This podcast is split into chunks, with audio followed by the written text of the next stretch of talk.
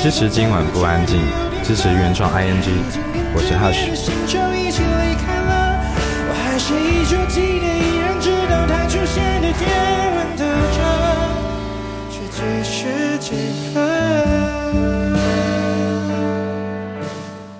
欢迎来到今晚不安静。今天做客节目的嘉宾呢，好像我记得在今年年初还是去年年尾的时候有访问过，他就是 Hush。你好，嗨，哎，是今年年初还是去年年尾啊？今年年初吧，三月的时候。啊，只是三月啊？是吗？我记得我那个时候穿好多衣服。我也忘了。那个时候是刚好要宣传你来香港，刚好有一个呃演出，然后台湾有 TICC 那一场的演唱会嘛。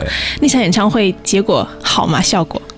好像还不错，嗯，但当然门票门票卖的还好啦，就是收手。但我那天玩的很很尽兴。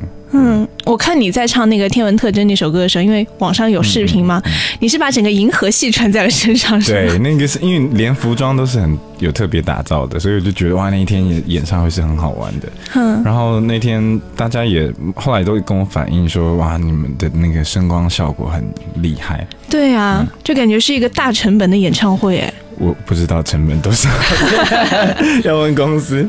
嗯，就是所以，我看完那个 TICC 那个演出之后，就觉得，哎，你这次来香港是在 Music Song，就感觉你应该去红磡，你不是去 Music Song 的那个配置。红磡还很早啊，是吗？我可以去红磡的外面。那这次来香港这演唱会，你先宣传一下。好，因为之前的四月的 TICC 嘛，嗯，那办完了以后呢，觉得好像可以把 TICC 的一部分的内容带到香港来演出。那只是这一次，因为刚好加上最近有在录自己的新的专辑，那专辑没意外的话，应该是八月多会发行。所以在七月之，在七月的时候，我们想说，那把这个演唱会的名称就叫做新专辑的名称，就是《机会与命运》。嗯，那。那售票的资讯好像还没有公布，但因为这几天很快就会公布了，嗯，所以这一次的香港的这个机会与命运的演出，其实一方面是有一点像是第一人称的缩小版，在 TICC 的缩小版的演唱会，然后二来也是新专辑的一些抢听吧，可能可以这样说。嗯，那机会与命运这张专辑里面有几首歌？十二，这么满？嗯，你花了多久时间写的这些歌？算不得，因为是前前后后陆陆续续写的。嗯，那你发专辑速度很快哎。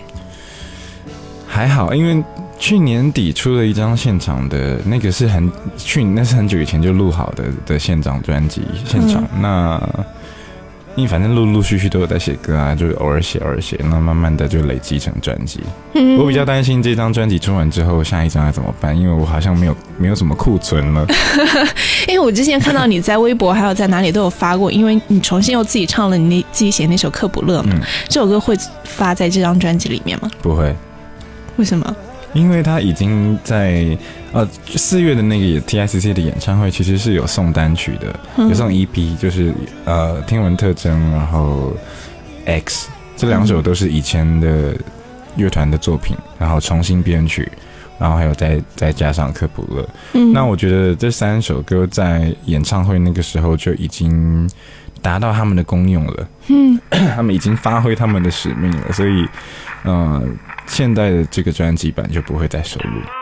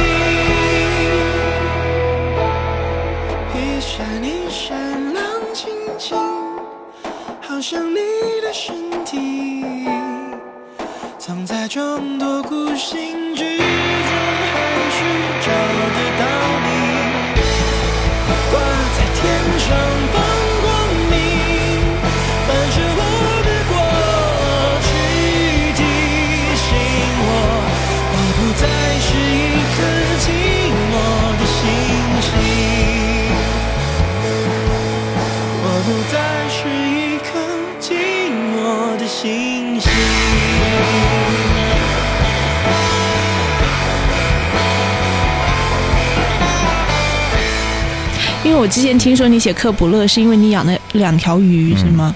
你这张专辑里面有哪些歌也是跟你自己 养鱼有关系吗？对，新专辑呀，新专辑，新专辑倒是没有，没有，好像没有。不过有一个有一首歌我很我很自己很喜欢，就是那个歌名是呃《农民历》里面的，就是二十四个节气里面的其中一个。像节气有什么呃春春分啊寒露啊，那我就看到了一个节气的名称叫做白露。嗯，那白露是没有意外的话，每年大概是国西历的九月七号或八号会发生。它的白露这件事情在讲的就是说，呃，天气刚转凉，刚刚转成秋天的时候，它的天空的那个空气里的水分越来越多嘛，那。到了晚上夜间的时候，它因为很潮湿，慢慢的就凝结成水珠，附在叶子上面。然后等到白天的时候，太阳出来又把那个水分给蒸发掉。那我就我就觉得那种缓慢、缓慢凝结、缓慢累积，然后突然间就一下子全部都消失的这个过程，好像好像谈恋爱一样，就是你很慢慢的累积对一个人的喜好，可是突然之间你可能就全部都不要了，或者是突然之间这个感情就没了。嗯，那我就觉得哇，好浪漫，但是又很很伤感。嗯，所以我就想说，嗯，我觉得要用。节气的名字写一首歌，所以就选了《白露》。嗯，我发现你在写词还在干嘛的时候，都会还把节奏放的比较慢，然后关注的点好细。像之前说那个《寻人启事》，你不是入围金曲奖最佳作词人嘛？然后大家就开始讨论说什么“抚摸你的背”那一句话，然后被大肆渲染。对，就觉得啊，抚摸你的背还可以被就是想成那个样子。哎，你看到自己入围金曲奖的时候什么反应？我。我比较意外的是，科普勒没有入，因为好吧，就什么反应，其实还是很开心啊。但我这一次不敢想太多，嗯，觉得就是啊，可以跟三个词神一起比同一个奖项，是很令令我。开心的事情，嗯，就觉得好荣幸哦。就是哪怕他们有人没有出席，可是想到当天可能要跟他们一起坐在台下，然后角逐同一个奖项，对，很很很很之前的我来说是很荣幸的事情。嗯，因为我听说很多人就是在接到金曲奖入围那一刹那，都是在要么吃饭啊，要么在录音啊，或者怎样。你当时在干嘛？啊，我就我就守在电脑前面看他的那个公布。其实好像蛮在意。所以你是已经知道自己可能会入围吗？我不知道，那你还看？就是看看会不会，就是 期待又怕受伤害。嗯，欲迎还拒。那看到你真的报道你名字的时候，那一刻你有跳起来吗？那一刻啊，就是有一种哇，就觉得不可思议，但又觉得嗯，应该的，一点点，就觉得很开心，想说啊，就是我一，因为我其实一直都还蛮。蛮蛮看看重金曲奖的，嗯，那当然很多人会觉得奖项的这种东西很可能不算什么，或者是你不一定要奖项才才可以代表你是什么样子的人，但我想的是比较现实面的东西，就是嗯，比方说我现在要完全的靠全职做音乐这件事情谋生，你势必还是要得有名，嗯，跟利，有名了你才会有利，那我觉得，嗯。这是很现实的事情啦，就是如果如果可以因为金曲奖，因为什么什么奖项，因为怎么样的活动，然后让你变得更广为人知了，那我毕竟如果要选择做一个全职的音乐人，我必须要全然的靠我的音乐、我的词曲去谋生、去赚钱的话，嗯，这是很难避免的一件事。嗯，我其实想的是这个。嗯，那你有没有会觉得说，现在就是主流对你的认可是在你写词的那一部分？他觉得你是一个很厉害的写词人。我很不懂为什么大家都找我写词，因为我觉得我的曲写的也很好。不过很好玩的，因为写词，我觉得写词太难了，而且我是一个不看书的人。真的假的？我明明看到你自己还录视频在念书。那是因为朋友出书，就是意意气相挺一下。嗯，然后我一年看的书可能不超过。一本，真的，嗯，完整的看完的不超过一本，嗯，所以我写每一次写歌词就觉得好痛苦，要要去想，因为我觉得其实难的东西就是我我在我仅仅限我会的文字里面去做不同的排列组合，然后让他们有一些新的意义，嗯，但是你写的出来的那个词看起来还是很工整的，几个字也是很美的。所以我写写词的当下都是非常狰狞的。世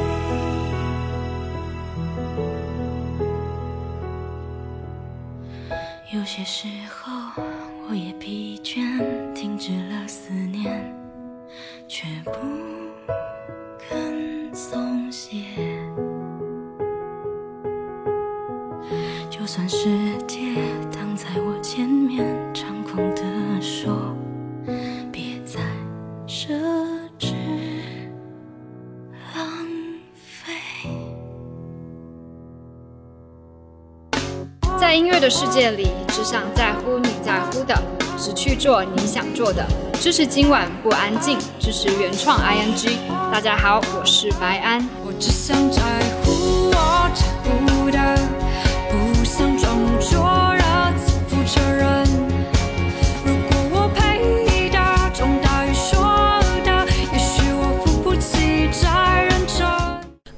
哎，不过说到我看到你念书的那段视频，我下面就看到有人留言说你也太装了吧，你 在干什么？做作到要死。那就是要很做作才好笑啊。嗯，当然一方面是帮朋友宣传就是新书嘛，另一方面我觉得那是一个有趣的事情。其实我还蛮我还蛮蛮常想象就是朗读这件事情，就是拿着书，然后比方说为喜欢的人朗读，我觉得那是一个很浪漫的事情。嗯，可是当你很刻意把它做出来的时候，它就会变得很好笑。嗯，你这段视频录了几遍才铺上去的？好像两三遍。有的时候会就是讲错一些字，就哎，又要又要重来。那你自己自拍的那些视频呢？自拍的，你说对嘴的吗？呃呃，对嘴的，还有那些唱歌的。唱歌的那个都是一时兴起啊，我觉得那个那个很好玩。嗯，对啊，反正我我我越来越是越来越像是一个很疯癫的人。嗯，那你刚刚说到你那张新专辑《机会与命运》，这张专辑会先行把一些歌剖出来，让我们先试听到吗？还没有这个打算。不过不过不过现在其实有的时候有一些大大小小的演出，我已经都开始先偷偷唱了。嗯嗯。金曲奖六月底就颁完了，那个时候不管你拿没拿奖，然后等到你出来之后，大家会说：“哎，你就是那个金曲奖拿到最佳作词人的人。”哎，你的新专辑怎么好像跟你给写给他们的词不太一样？会介意这样的评价？不会，因为我我有想过，写给自己的歌跟写给别人本来就不太一样。写给别人，嗯，说穿了就是有点像是客户的关系，你必须要听。客户想要什么东西，嗯，那你要帮他们，因为帮别人写歌词是这样，就是他们给你一个框架，你要在这个框架里面去表达出你自己的特色。比方说，我就是要这样的主题，我要讲一个都会的爱情，我要讲一个什么样什么样的东西。那 那个也很好玩，就是说，对我来说，帮别人写歌词很像是作文练习。那其实它有一方面不让我练习。让我自己去练习，我要去怎么样描绘那些可能不是我曾经想过的问题，不是我会接触到的状况。那帮自己写歌就是想写什么就写，所以一个是 帮自己写歌是没有框架的，可是可能很多时候会没什么方向。嗯，那。帮别人写歌是有框架的，但是你很清楚知道自己可以做些什么事情，所以这两者我都很我都很喜欢。嗯嗯，那慢慢的也，我的确有一段时间就觉得，为什么我写给别人的歌词好像都比较厉害，或者是写给别人的歌比较好听？不过觉得写多了，当然再回来写自己的歌的时候，肯定也会有一些不一样的变化。嗯，你写给。阿密特阿梅张惠妹发的那张《阿密特二》里面两首歌，她那个造型我们也就不说。这里面你给她写了两首歌啦，这两首歌就是《怪胎秀》还有《血腥爱情故事》。写的时候有什么？又是看到什么，然后让你有想法的这样的构思呢？其实当初是川哥联络我，陈振川，然后嗯，那那个时候就是给我听 demo，然后我就是想说，他完全不给我方向。他是至今完唯一一个不，我再怎么说他是不给我方向的人。他就说你就写你的，我就说不行，你一定要给我一个方向。嗯，那于是他就跟我讲，他跟我讨论了，他跟我聊了很多，就是关于阿密特这样子的角色。他说，哎，他第一张的专辑的时候做了哪些事情，所以第二张应该可以怎么样怎么样。那那时候就先写第一首《怪胎秀》，所以《怪胎秀》。是我听完陈振川跟我说，呃，阿米特第二章应该是要呈现他要讲什么样子的故事之后，那我就觉得说，哎，好像可以来玩一些不太一样的东西。嗯，那让他有点，因为他给我的 demo 里面其实就跟现在听到的差不多，就是很金属的，然后就有一点歌剧的。那我就觉得，哎。它是一个很有戏剧效果的声响，因为在原本的 demo 就是那种女高音啊，然后又很金属摇滚，那我就觉得好像很适合一些跟剧场有关的主题，所以就后来变成了怪谈秀，嗯，然后去讲一种你看我我看戏，就是其实好像是。它可以说是一个媒体的生态也好，或者是在娱乐圈的生态也好，大家期待期待着有一个人出来当怪胎，可是其实大家只是不希望自己的怪被发现，所以一直在推崇某些人出来当怪胎，然后好像当把自己当成观众在看秀，就是在讲这种螳螂捕蝉，黄雀在后的心情。嗯，对。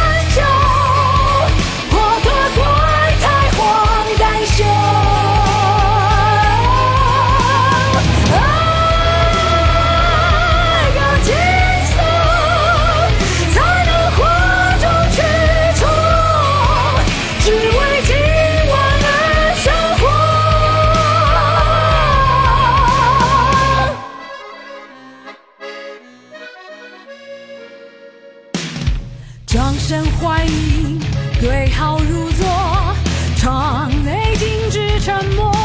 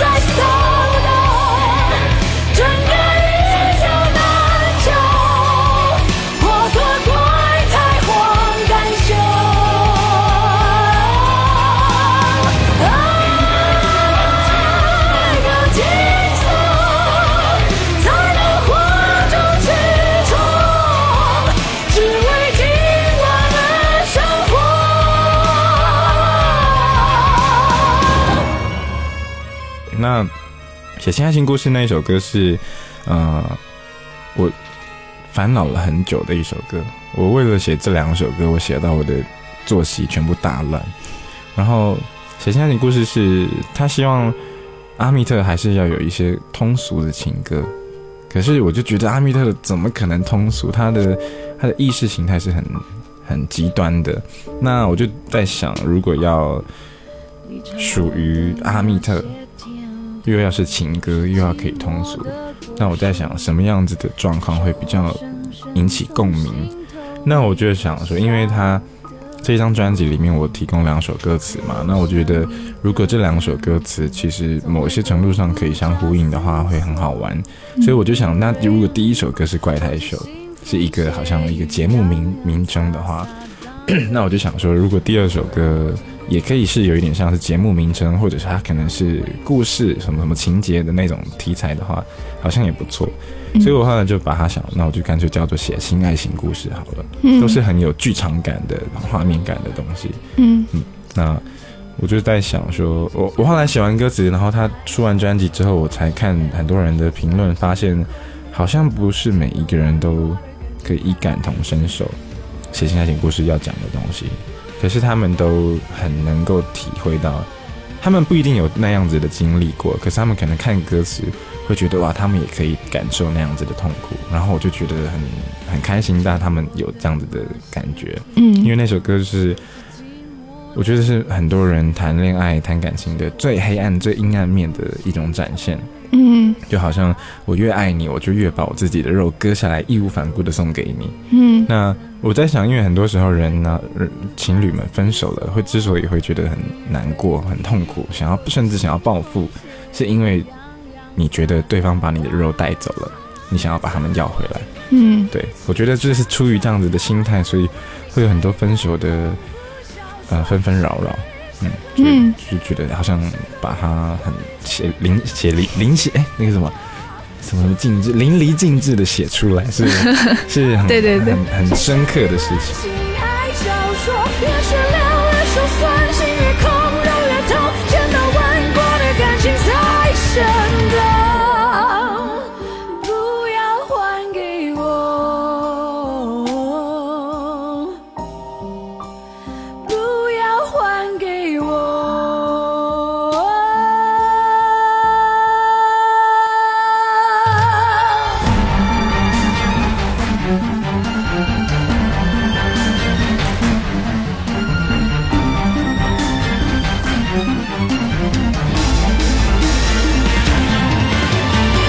去琢磨都太迟了手心肉的牵连早已没有用了应该失去灵魂的空壳魂不附体的两个人再去琢磨都太多了再浓烈的故事都算太俗气了知道哪里能刚好就好才能看得要死要活爱也要死要活。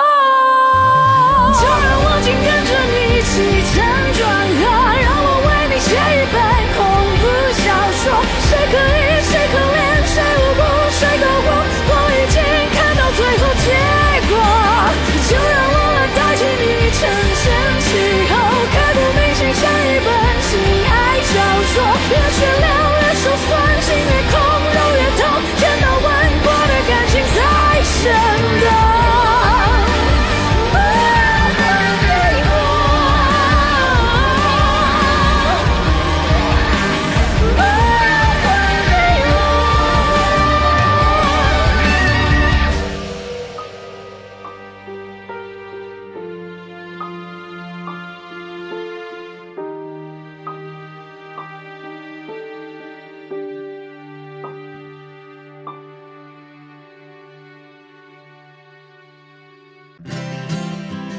见猫在潜水，遇见狗在攀岩，遇见夏天飘雪，遇见冬天打风。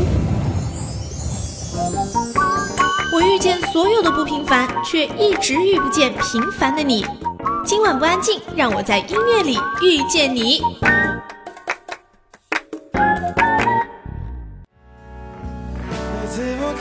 支持今晚不安静，支持原创 ING，我是 Hush。星球一起离开了，我还是依旧记得，依然知道它出现的天文特征，却几时几分。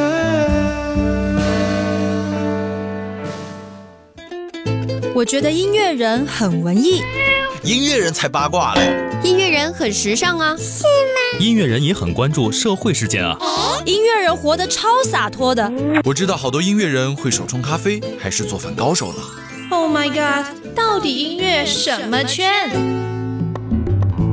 欢迎来到今晚不安静。今天我们继续欢迎做客节目的嘉宾 Hush，你好。嗨，我是 Hush。这个 Hush 除了会唱歌、会写词之外呢，他还有另外一项，我觉得可以拿出去赚钱的买卖，摆个地摊还是开一个工作室都可以。他会算塔罗牌，我以前还真的用塔罗牌赚过钱。真的假的？你是摆地摊那种还是开工作室？嗯，跑单帮的。我昨天还上网查了一下说，有人说你怎么判断一个算命师他的级数高不高级？就是看他有没有年纪很大，还在外面摆地摊，那种肯定是不高级，要不然早就赚翻了。好像是哦。嗯，我妈怎么算呢、啊？你觉得算什么比较合适？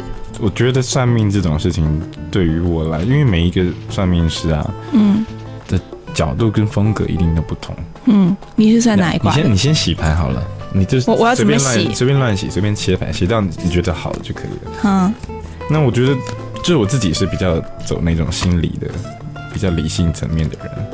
而且算命本来就是趋吉避凶嘛，本来就是你、嗯、你可能算到啊，好像会发生不好的事情，那就想办法去改变它，避免它。嗯，那如果算算算出来好像结果很好很不错，那当然就是很努力的维持现状。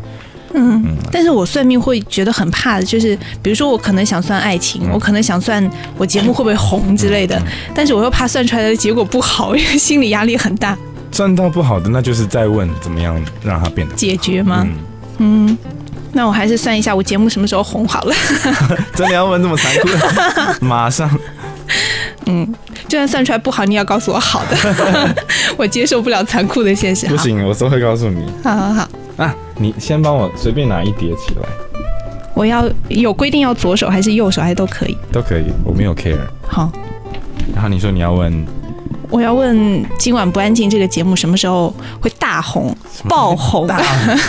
好，抽一张，抽一张，我可以看吗？我可以。哦，这是什么东西？很多，这是星球还是什么？这张牌啊，嗯，这张牌是世界。世界。对世界牌，如因为你问的是什么时候，嗯、但是这张牌没有没有对应的时间，嗯，所以这张呃这张牌给你的答案，它它的反应是说大不大红这件事情没有时间问题，嗯，对，所以你呃可以不用去担心啊、到底要做多久才会红起来，要做什么事情才会红起来。那因为世界这张牌。你看它的我，因为我的牌里面的世界是画了很多的星球嘛，就是它像太阳系。世界这张牌代表的东西是规则、秩序、完成、圆满，嗯，等等的。它好像是一个太阳系，一个星体的星系的运转都到了自己的定位，就是宇宙霹雳大爆炸之后，所有星球飞出去，然后到了他们自己的轨道之后，开始各自运转。那个运转的秩序形成了，完成了，然后从此以后都是如此的运作了，就是这张牌要表达的意思。嗯，那如果要用在你的问题里面，什么时候会大红？因为它没有时间问题。这张牌其实好像会比较像是说，嗯，你就是一直做，顺其自然，做你觉得该做的事情。嗯，因为你，因为我们刚刚还有切了一张。牌出来嘛，就是这个底牌，嗯，底牌是恋人，然后你的两张牌都是正位的，嗯，那恋人这我们刚刚切牌的这张这张牌，其实代表的是发问者的潜意识，那潜意识是我们通常不会意识到的事情，所以它才叫潜意识。那你的潜意识是恋人，恋人代表一个东西是经过了合理的选择之后，做出一个正确的决定，所以这两张牌合在一起去看你的。这个问题的话，其实会整合出一个答案是，其实你你应该心里面清楚，你觉得还有什么东西是你可以做的，那要怎么样把它做出来，要怎么样把它表达出来，然后让它成为让这这样让这一些事情都成为一个很固定、很制式的东西，嗯让它变成常态。就几个分开拆开来看的话，那比较像是说，其实是很看好的，嗯。是看好的，他真的没有时间问题，真的没有时间问题，只是说，嗯，我觉得好像还可以有很多更多一点花招，更多一点奇奇怪怪的，但是你你很清楚知道那是你要的的东西，嗯。可以嗯往那个方向去走。嗯，你说的基本上都是我想的呀，真的。还好，还好这两张这两张牌真的是正位的牌嘛？嗯真的真的，你没有在骗我，没有，我没有骗你。嗯，因为我刚刚看到那个世界出来的时候，你说它并不代表呃那个时间，嗯让我心里想的是，所以要红到全世界是吧？嗯，所以我们在这个其实算命的时候。嗯很多人就会听到过算命师说一些很扯的话，啊有的人可能要为了骗你去花钱要买什么什么东西。你有没有听过就是同行 也讲过这些很扯的算命时候说的话？其实还好，因为我不太跟同行往来，在算命的时候，也也不太会认识啦。但因为我一开始是从帮朋友算起来的，嗯就是帮朋友算练习练习，然后大到慢慢到大家觉得，哎、好像真的很准，嗯很有参考价值，然后我才开始慢慢放胆的去找陌生人算牌，然后嗯陌生人来找我算，然后收钱那一类的。嗯那我本来就，我觉得我在算命这方面是一个很理性务实的解说人，嗯，因为每一个人其实塔罗牌是这样，就是它其实就是很像一个你一个异国异国语言。那会算牌的人，懂得算牌的人就是翻译。那你要怎么样用你自己的方式把这些牌的意义口译出来给听不懂这个语言的人知道？嗯那这个翻译的角色就很重要。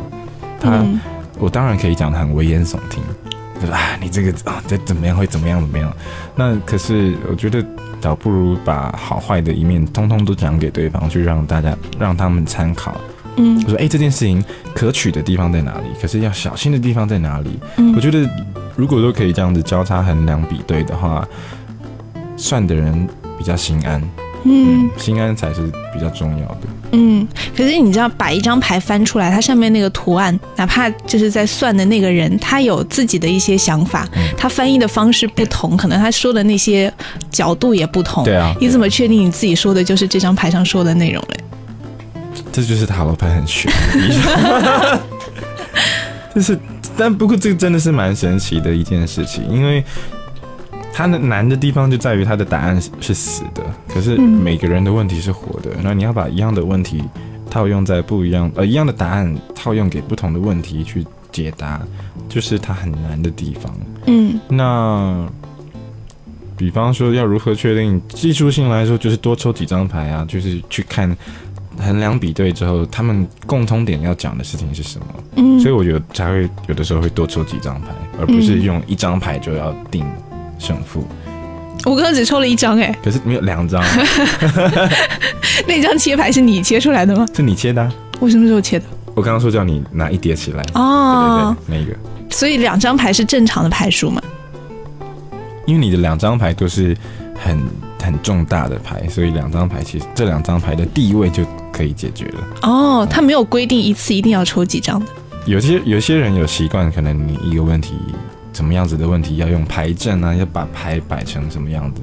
那也有一些人是无差别的，就是你任何问题，我就是让你抽一张牌。嗯那看不清楚就再多补个几张去看他要讲的比较细项的琐碎的事情是什么。嗯，现在还有人找你算牌吗？我现在都不不帮陌生人算，啊，真的啊？现在都只帮朋友算，嗯，我好高兴，免费算到了一次 因为现在帮陌生人算也不知道要留谁的电话。啊！为什么要留电话？要或者是因为他们要联络我，就是可能哦，要跟你预约去算命，Facebook 私信，私信我也看不到。你就跟他讲算一次命，然后要买一张专辑，买十张算一次。我先训练我的经济，我先教他我的塔罗牌经济。我想知道那是谁，为何总沉默寡言？人群中也算抢眼。抢眼的孤独难免。快乐当然有一点，不过寂寞更强烈。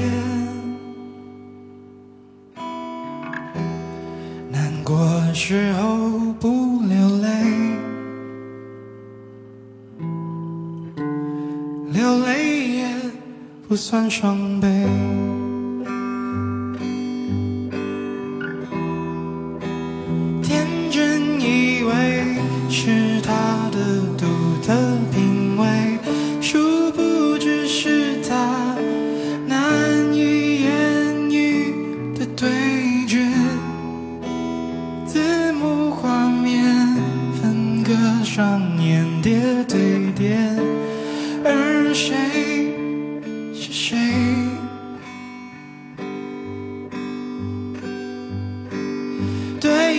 第三人称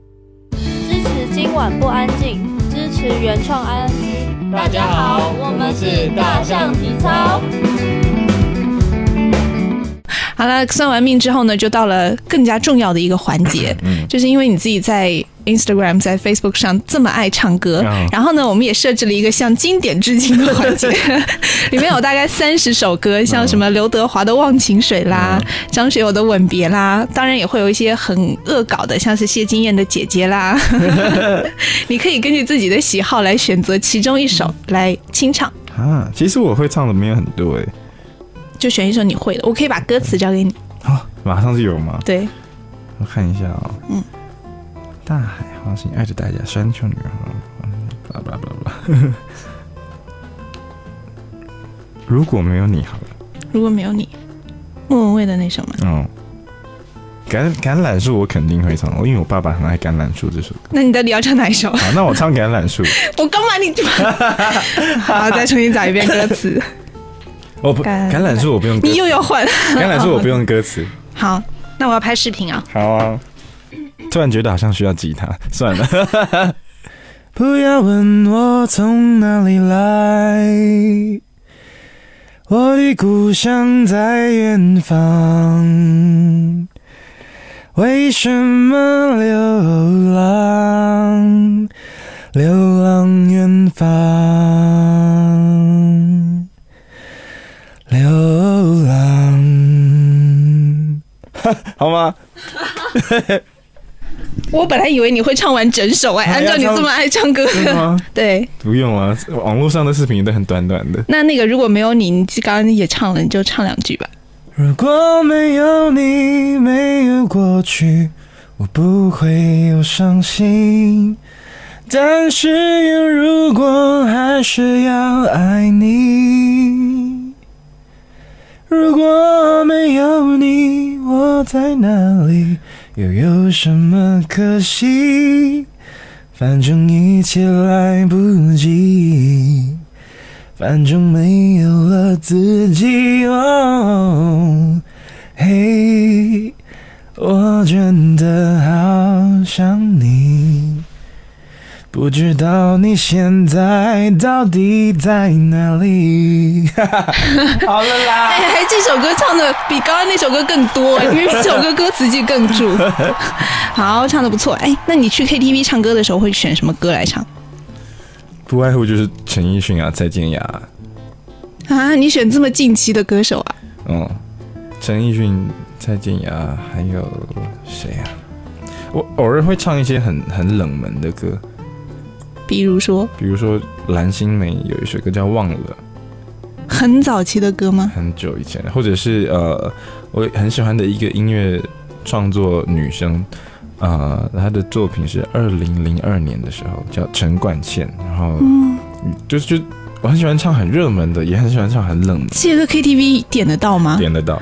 真的假的？那个歌一出来，大家就会有点傻眼，就觉得啊，现在这首歌只有你会唱，大家就慢慢的就开始各做各的事情。嗯，但你不会去点一些跟自己风格完全相反，像伍佰那些歌点来闹一下吗？不会，我我因为伍佰的歌我不熟，但是我会唱蔡依林的歌。这舞娘吗？大艺术家。也是选很近的歌，对啊，嗯，会有朋友让你说一边唱歌让你一边跳个舞什么的吗？不会，我自己就会跳。好好好，那希望下次再来今晚不安静的时候，就可以听到你一边跳舞一边唱歌的样子。好了，再来宣传一下，这一次七月四号在香港 Hush 的演唱会，在九龙湾展展贸展贸中心和 Music Song Music Song，嗯，是七月四号，然后详细的售票资讯请。密切的注意我的 Facebook 还有微博，然后再接下来就是我的个人专辑，应该来得及的话，希望在八月中就可以让大家听到我的新专辑《机会与命运》。嗯，发专辑还会来吗？香港发专辑啊？经纪人 会会来哈。好，那发完专辑之后来香港，我们再来看你怎么跳 大艺术家的。好，谢谢，谢谢。你真心创作的爱无价，伟哥，别再做慈善家，你其实没有那么爱他。爱是缪斯女神的吻，谁都应该被宠爱完善。Go get go get，那种美能让维纳斯单身。你无需忍受他的人，他早已成罪了。要学会放下不甘戒掉木心烦了。他要你让让，就让让，Yeah，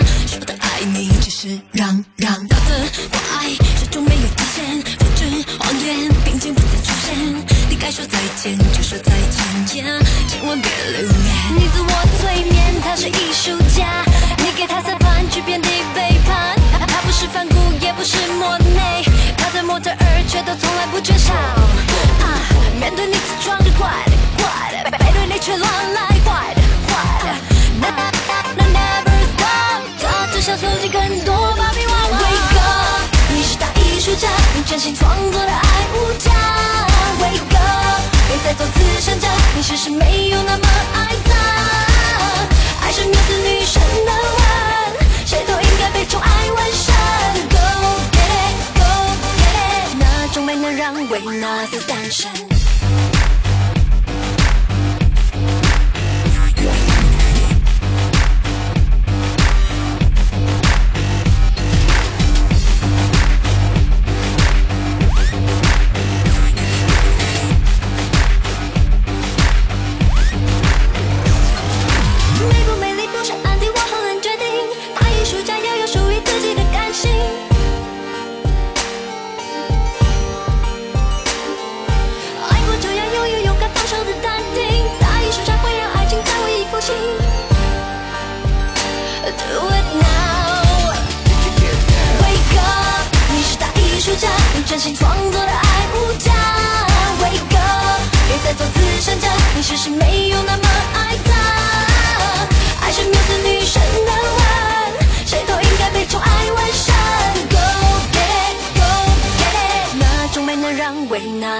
attention.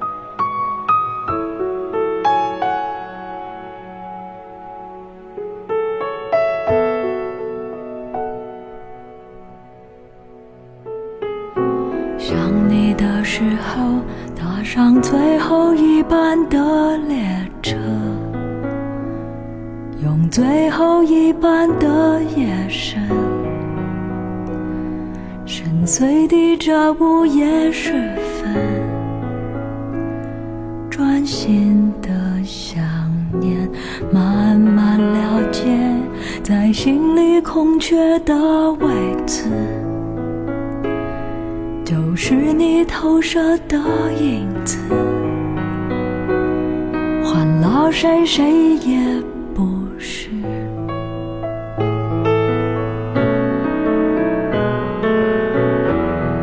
来，可以忍不住模糊的层次，无言是伤痛的开始，冷漠的变成为你喜欢的样子，让思念。燃烧整个城市。